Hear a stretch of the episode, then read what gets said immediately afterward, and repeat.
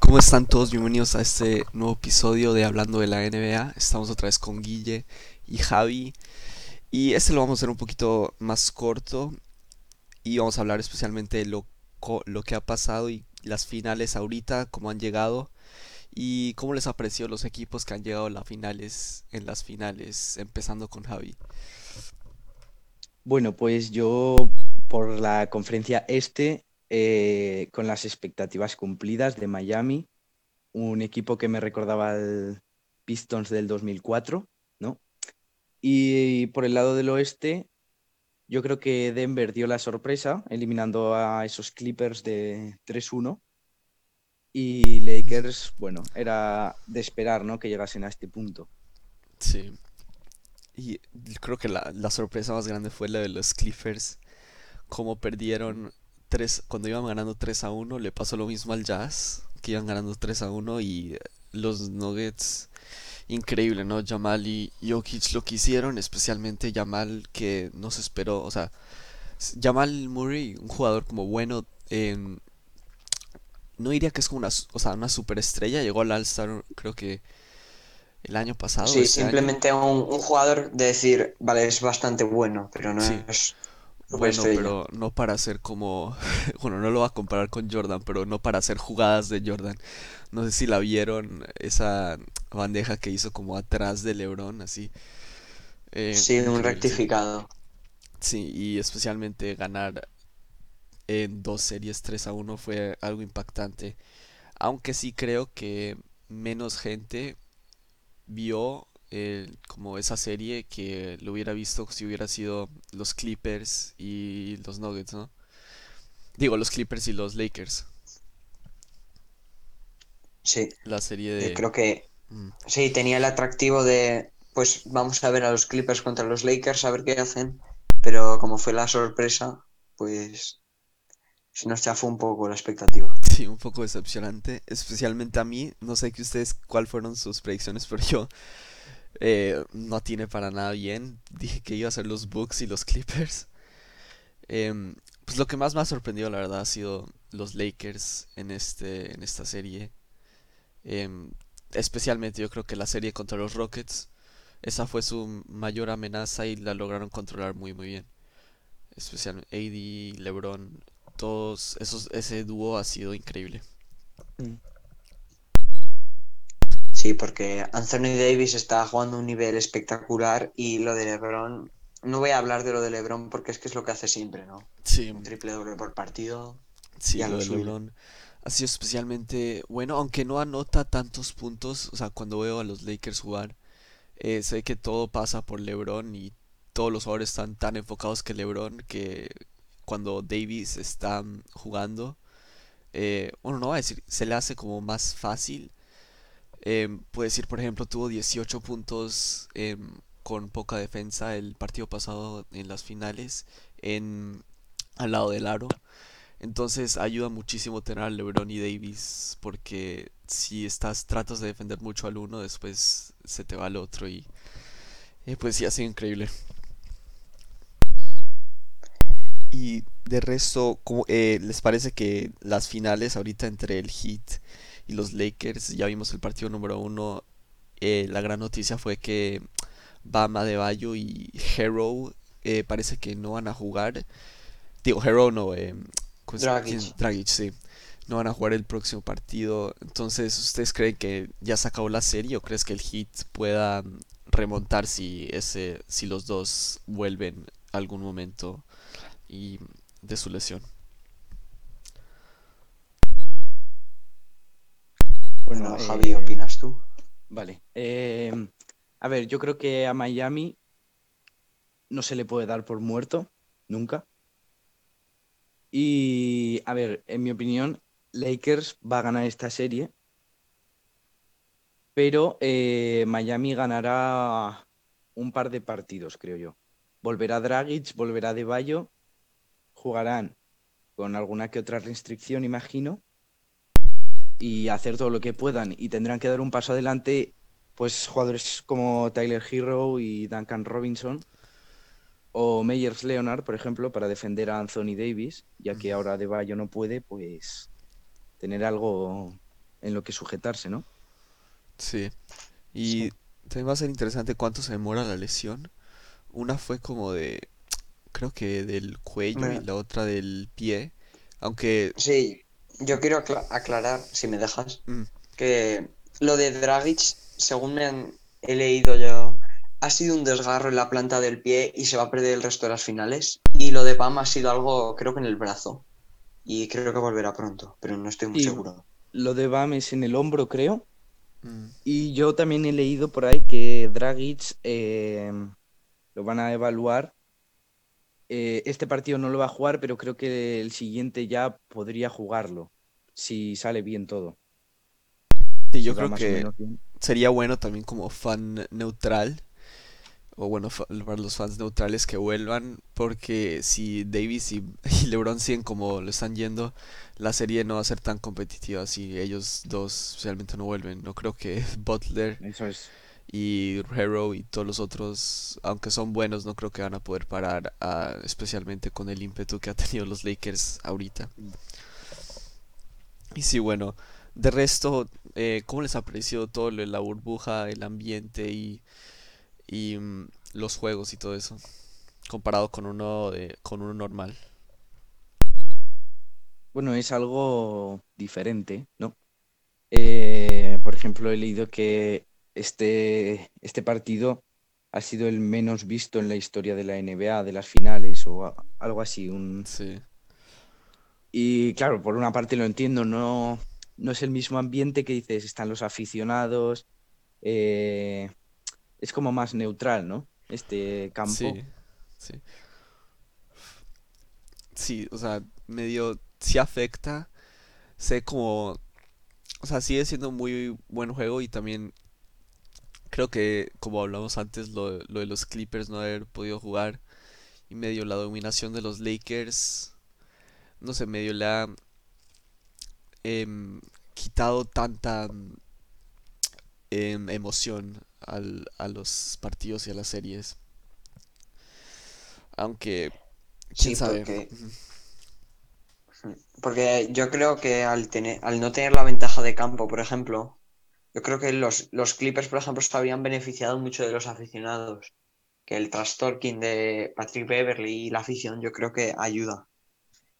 Y es como, vale, estoy jugando un campo neutral, no siento, veo a los aficionados por las pantallas que han puesto, pero es que no es lo mismo que jugar en casa con tu gente. Sí, también seguro afecta a los jugadores que no están como acostumbrados para nada a eso. O sea, les debe afectar mentalmente. Yo creo que eso fue lo que ocurrió también mucho con, con los Bucks, que la verdad se vieron como otro equipo.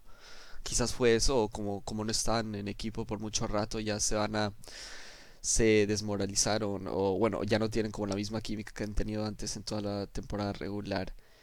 Y hablando de eso, en el ¿Ustedes qué opinan que va a pasar con los Milwaukee Bucks? ¿Creen que si fueran em, si fueran Antetokounmpo, te irías de los Bucks a qué equipo o qué harías? Bueno, a ver, yo pienso que es un proyecto de presente, pero es un proyecto joven. Antetokounmpo no es una persona que sea de una edad avanzada, ¿no? Por así decirlo, eh, dentro de lo que cabe. Y yo creo que un año puede, o dos puede llegar a aguantar, puede llegar a intentarlo, ¿no? Eh, y se ha visto que lo va a hacer. Sí. Yo si fuese Antetokounmpo, por ejemplo, eh, aguantaría un año o dos, como digo, y si veo que sigo estando así de frustrado y todo eso, buscaría otra solución y diría, pues oye, traerme a este jugador o me voy yo, o algo, o algo del estilo, ¿no? Sí. Pues yo, yo personalmente sabemos todos de la calidad de Antetokounmpo, del físico que tiene, pero yo creo personalmente que necesita un jugador veterano y, se habla mucho de que se vaya a Miami, ¿no? Sí, yo creo que, yo creo que eso, por ejemplo, no va a suceder. Ir a Miami con Jimmy Butler, yo creo que eh, Pat Riley sabe que eso no, yo creo que no lo necesitan, ¿no? Por así decirlo. Sí, quién sabe, quién sabe en eso. Y hablando de eso, ¿ustedes qué- cuál, cuál equipo cree que va a tener mejor futuro en los próximos dos años entre los Bucks y Clippers? Eh, yo pienso que en los próximos dos años eh, los Bucks, porque para mí los Clippers no tienen la mentalidad que deberían tener. Si tuviesen una buena mentalidad y una buena ética de trabajo, porque he leído por ahí cosas que no... Bueno, Ajá, sí, y también y se fue Doc Rivers, ¿no? Al... claro, A los yo Sixers. creo que, Sí, yo sí, creo que eso es incluso positivo para los Clippers. Sí, puede ser. Yo lo que creo que va a ser el, el factor más grande el- de los Clippers para el futuro va a ser eh, cómo sigue Paul George y si cuando siga envejeciendo se va a empeorar o, o va a seguir a un... Bueno, es- obviamente en este, en esta burbuja no tuvo un nivel, pero en la temporada regular tuvo un nivel bueno. Si va a estar a, esa, ese nivel de la temporada regular o si va a seguir jugando como en, en la burbuja y ahí sí van a tener un problema grande, en mi opinión, especialmente porque los Clippers con ese cambio que hicieron con Oklahoma, creo fue ese, ¿no? O algo así. Los Clippers que hicieron con ese cambio, em, pues la verdad, eh, sacrificaron mucho de su futuro para Paul George y Para tener ahora el presente e intentar ganar el anillo. Sí, entonces si Paul George juega, sigue jugando mal en los próximos años, sigue pe- empeorando, le va a ser muy difícil para Kawhi y los Clippers. Sí, porque se ha visto ya la burbuja que Kawhi no puede él solo con los Clippers. Necesita a alguien más. A ver, yo, eh, yo en ese tema eh, pienso que no ha sido Paul George el único que ha jugado mal, que se le echan todas las culpas a él y todo. Pero Paul George tuvo, no sé si fue la primera ronda y un par de partidos de la segunda, ¿no? Que sí, es bastante tiempo. Pero luego Kawhi, por ejemplo, a la hora del, a la hora de la sí. verdad, tampoco dio la talla que debería haber dado, ¿no? Fue en el último partido, em, las estadísticas de Kawhi también fueron terribles.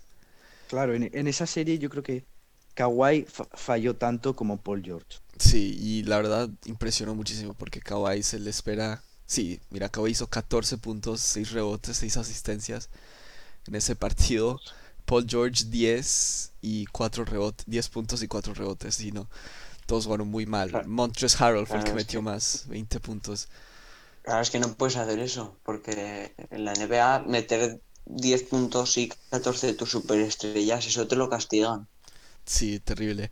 Y mm, muy raro, la verdad, eh, especialmente Kawhi que, que ha tenido, yo creo que esto le va a afectar mucho como al legado de Kawhi. Sí. No sé, especialmente porque se había podido quedar en los Raptors en Toronto. Y ahí tienen muy buen equipo. Y mm, pues sí, pero aunque es- em, Los Ángeles creo que también se fue ahí más porque ahí creo que nació. Bueno, sé que ahí fue a la escuela, ahí se crió, entonces quizás quiere como también quiere Sí, como bueno. el tener ese rol de ser como la el jugador de la franquicia de su propio pueblo, ¿no? Claro. Sí, y traer el título a casa. Traer el título a casa y eh, quién sabe si eso va a pasar, ocurrir después, especialmente en la próxima temporada. Que ustedes cuándo opinan que qué crees si fueras Adam Silver, el comisionado de, la NBA, ustedes qué harían cuándo empezarían la temporada con fans o sin fans, una burbuja otra vez, Eh, ¿qué harían con la temporada? Eh, yo, por ejemplo, eh, haría temporada 21. En plan, no 2021, creo, sí. Solo haría, empezaría desde enero o febrero o algo así y lo ajustaría al calendario y luego ya iría echando meses hacia atrás. En el siguiente año empezar en diciembre, por ejemplo. Y en cuanto al tema de la burbuja, yo iría progresivamente, ¿no? Ah, Al principio como están ahora y luego ir subiendo una cantidad de, pues, de aficionados que pueden entrar y luego ya pues al final hasta que se normalice todo, ¿no? sí. Guille, Yo, pues, yo creo que haría parecido. No sé si haría lo que ha dicho Javi de hacer este año 21 y luego recortando meses. Yo creo que si lo empezasen en el año 21, por decirlo así, eh, yo creo que acortaría partidos para que se jugasen las finales como se juegan siempre en verano y luego se pudiera volver a, a coger el rol, por decirlo de una manera, a coger la rutina de empezar en octubre. Eh, yo, bueno, yo si fuera Adam Silver, no creo que esta idea sería la mejor eh, en términos de finanzas, pero me encantaría una, un tipo de torneo que sea como de una eliminación, solo de, como un torneo en marzo, por ejemplo, que sea mm, en tipo burbuja otra vez o sin fans, un torneo mini con, no importa las conferencias que haya de este o este, solo va a ser como por al azar, puede ser, y puede ser con todos los equipos y solo van a hacer un partido de una eliminación o dos eliminaciones y van a ver como un, um, un bracket de ganadores y un bracket de perdedores, se puede hacer algo así. Pero um, un torneo con literal todos los equipos, que sea solo un partido de eliminación, como para que um, sea algo diferente y después puedan empezar como normalmente en septiembre, octubre. Creo que empieza normalmente en octubre, ¿no? A finales de octubre. Empezar otra vez y ojalá que puedan entrar todos los fans. Eh, esa idea sería muy diferente. Sé que Adam Silver dijo hace como tres semanas que le, que le gustaría que mm, cuando entre la NBA que estarían los que estén los fans. Pero mm, ya Adam Silver está diciendo también que parece que lo más que si van a empezar una nueva temporada el, hasta puede ser en diciembre lo más temprano o en enero. Y mm, sí va a ser interesante que hace la NBA y especialmente todas las ligas Em, de deportes en todo el mundo, porque quién sabe cómo va a seguir esto, qué va a ocurrir. Sí, porque por ejemplo, la Euroliga, conoces la Euroliga, ¿no? Es la liga que tienen los mejores clubes de Europa. Eh, dieron la, la temporada pasada como suspendida, no ha habido campeón, y este año han empezado con normalidad, pero sin espectadores. Y también va a, ser, va a afectar en, términos de finanzas mucho a los equipos seguro. Pero mm, claro, ese es el problema. También no les sirve que que mm, con esto esta burbuja, aunque le ha ido bien, eh, la verdad tener a los Nuggets contra Lakers y Heat Lakers eh, no les sirvió tanto en vez de tener como por decir a los Bucks Lakers en la final o Clippers Lakers, entonces eh, sí, seguro la NBA va a querer empezarlo más temprano. Es más, yo creo que confirmaron que se empezaría después de Navidad. Navidad, sí. Que en Navidad no, no empezaría la NBA, creo. Mm, pues sí, va a ser interesante. Y también ustedes, em, ¿cómo les parece la, nueva, eh, la próxima temporada? Ya van a venir los Nets y Warriors. Eh, ¿Cuál equipo de esos dos crees que va a ser más dominante la próxima temporada? Eh, para mí los Warriors. Si lo hacen bien y con cabeza, los Warriors pueden hacer mucho, pero mucho más que Brooklyn. Yo lo mismo. Hay que ver qué hacen con ese segundo pick, me parece que tienen los Warriors, que pueden elegir traspasarlo o seleccionar, que yo personalmente seleccionaría a James Wiseman, pero yo creo que, que sí, que yo creo que les falta todavía, creo, que un poquito de química a los Nets y yo creo que los Warriors también van a dominar. Sí, va a ser interesante, aunque dicen que que Minnesota, que está en el número uno, está pensando en, eh, en escoger a la Melo Ball de número uno. Sería interesante también. Y también he leído que Doc Rivers está pensando en intercambiar a, a Ben Simmons por un por quizás a la Melo Ball en el pick número uno y por otras cosas. Entonces va a ser interesante qué pasa con el draft. Em, la verdad yo no conozco, solo conozco como a los top 3. No he visto tanto a, a jugadores del draft de, de, este año. Y sí va a mm. ser muy interesante lo que ocurra después. Y de resto, ¿ustedes qué harían si tuvieran el, el número uno? Ya dijeron que escogerían a... Sí, por ejemplo, a ver, si yo fuese Minnesota y, y me ofreciesen a Ben Simmons por el pick número uno, eh, quizás lo que haría sería pues traspasarlo, pero mm, con cuidado, por ejemplo. Eh, si ves que, que los que los 76ers van a coger a la Melo Ball y tú querías tanto a la Melo Ball como dices, pues entonces tampoco sería tan buena idea, ¿no? Traspasarlo. Sí, Pero para mí, yo cogería antes a Anthony Edwards que a la Melo Ball. sí. Sí, eso. Quién sabe qué va a hacer también los Warriors si, si se quedan con Edwards o lo tratan de intercambiar. Si los Minnesota em, eh, Wolves llegan de. escogen a, a Ball de número uno. Sí, va a ser interesante. Ah. Tuvo suerte los Warriors en. eh, ¿Ustedes creen que Curry hubiera podido jugar como eh, los últimos dos meses? Y se hizo como si no hubiera podido jugar para que tuvieran un mejor draft o qué? Pues no, no puedo descartar nada, ¿sabes? Pues Sí, puede, porque- puede ser, puede ser. No te voy a decir nada más. Puede Sí, ser. porque tienen mucha ventaja los Warriors. O sea, que llegan a número 2 y que los Knicks estuvieran como en el 9. Si hubieras dicho eso hace como dos años, nadie te lo hubiera creído. Ya, Sí. ya.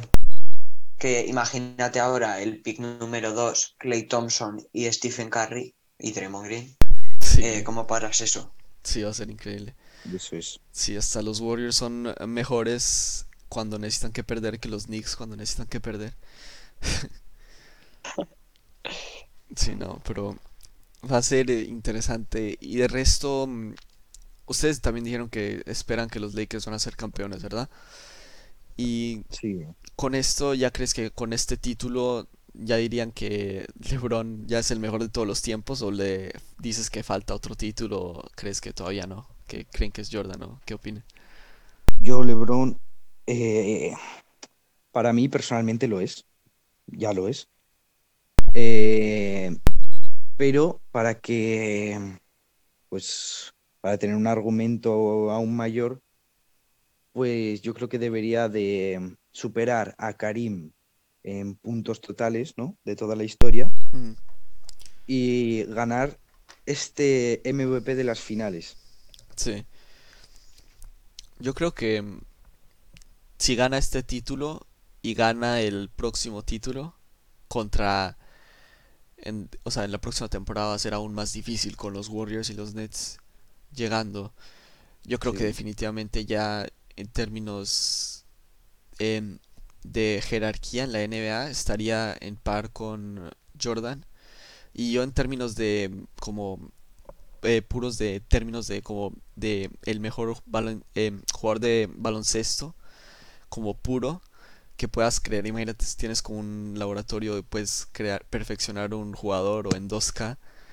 Si vas a hacer eso, yo creo que LeBron ha sido el mejor eh, jugador de baloncesto que ha existido. Aunque, pues sí, Jordan está cerca y la jerarquía de Jordan yo creo que por ahora em, es un poco más alta que la de LeBron. Pero si LeBron gana los Sí. próximos dos títulos, especialmente como a los 36 años de edad, y también la gente va a decir como que, ah, pero tiene a Davis, y sí es un factor, pero eh, ganar, o sea, tener tantos títulos y em, hacer que, em, o sea, que tengas el poder de, em, de tres franquicias y darle títulos a todas ellas es algo también increíble. Sí, porque Y además, yo creo que el- sí. Sí, sí, eh, aparte de los anillos, que se considera bastante importante, yo creo que hay que mirar también los promedios, porque hay que decir que LeBron creo, no, no lo he mirado, pero creo que promedia casi un triple doble en su carrera. Es decir, que Jordan era mejor anotador y yo creo que es el mejor anotador de toda la historia, si no es Will Chamberlain. Sí, Pero lo que tú has dicho, Sergio, si coges un laboratorio y buscas físico, rapidez, mentalidad, yo creo que coges a LeBron. sí. También como eh, cambió el juego, ¿no? Antes había muchísimo más... El juego mm, no era tan basado en los triples, aunque este año no fue tan basado en los triples, pero en los últimos 4 o 5 años el juego ha cambiado muchísimo de como era hace 15, 20 años y LeBron se ha podido adaptar a, a Sí, todo eso ¿no? es. Que Sí. es también es algo para hablar. Eh, pero bueno, los dos jugadores han sido increíbles y mm, ojalá ojalá siga así LeBron y lo podamos ver también en la última temporada con su hijo. Bronny, aunque no sé qué tan bueno es. Se- lo he visto como, como haciendo mates y todo eso, pero quién sabe si va a ser un muy buen jugador. Es, es temprano para saberlo, ¿no? Eh, tiene como 15 años. Claro. Y sí, seguro es duro todo eso de la burbuja. Y pues sí, em, ya llegamos como a 30 minutos. Yo voy a tener que irme como ya. Entonces, ¿tienen algo último para decir de mm, lo que les ha mm, parecido interesante en esta temporada? Pues yo, bueno, me ha gustado mucho esta temporada, la verdad. No se puede negar que frente al parón la NBA la resultó muy bien. Y quería preguntaros, antes de que acabemos, ¿cuál es vuestra predicción de cómo va a quedar la serie? Em, yo primero digo, yo creo que va a quedar 4 a 1 eh, los Lakers ganando. Eh, quizás van a ganar el próximo partido, el próximo partido que es hoy. Yo creo, y de resto, quizás los, el Heat se salva de uno, pero yo creo que los Lakers van a ser demasiado dominantes para eso. eh, yo creo que va a ser un 4-2 para Lakers. Y para mí la verdadera pregunta y la más complicada, creo yo que sería a quién se le daría el, el MVP de las finales en el caso de que ganasen los, los Lakers. Sí, eso va a ser complicado. Porque yo creo que AD va a seguir teniendo muchos puntos, como lo que Sí. dije, pero LeBron va a ser como el, el, Claro, cre- pero todo el- LeBron- el creador del es. equipo, ¿no? Entonces, Claro, es que va promediando triple doble. Eso te iba a decir, que Anthony Davis que sí, mete es- 35 puntos, pero LeBron promedia un triple doble. Entonces, ¿a quién le das el MVP? Sí, especialmente si la serie no va a ser como tan, tan reñida, va a ser como más fácil darle el, el MVP al que ha anotado más puntos y todo eso, porque no va a haber como situaciones tan duras al final de juego. Entonces, quién Sí. sabe. Pero Yo creo que va a depender de los puntos que meta LeBron, porque sabemos que Anthony Davis se va a ir con sus 30 puntos por partido mínimo sí, y Yo creo que también van a contar el que también van a contar el contexto, ¿no? Que sí, pues entonces, y la historia de que LeBron va a ganar tres anillos y tres MVP de las finales con distintos equipos, ¿no? Y todo y si eso. están Igual empatados, se la dan a J.R. Smith o Caruso. Creo que sería buena idea también.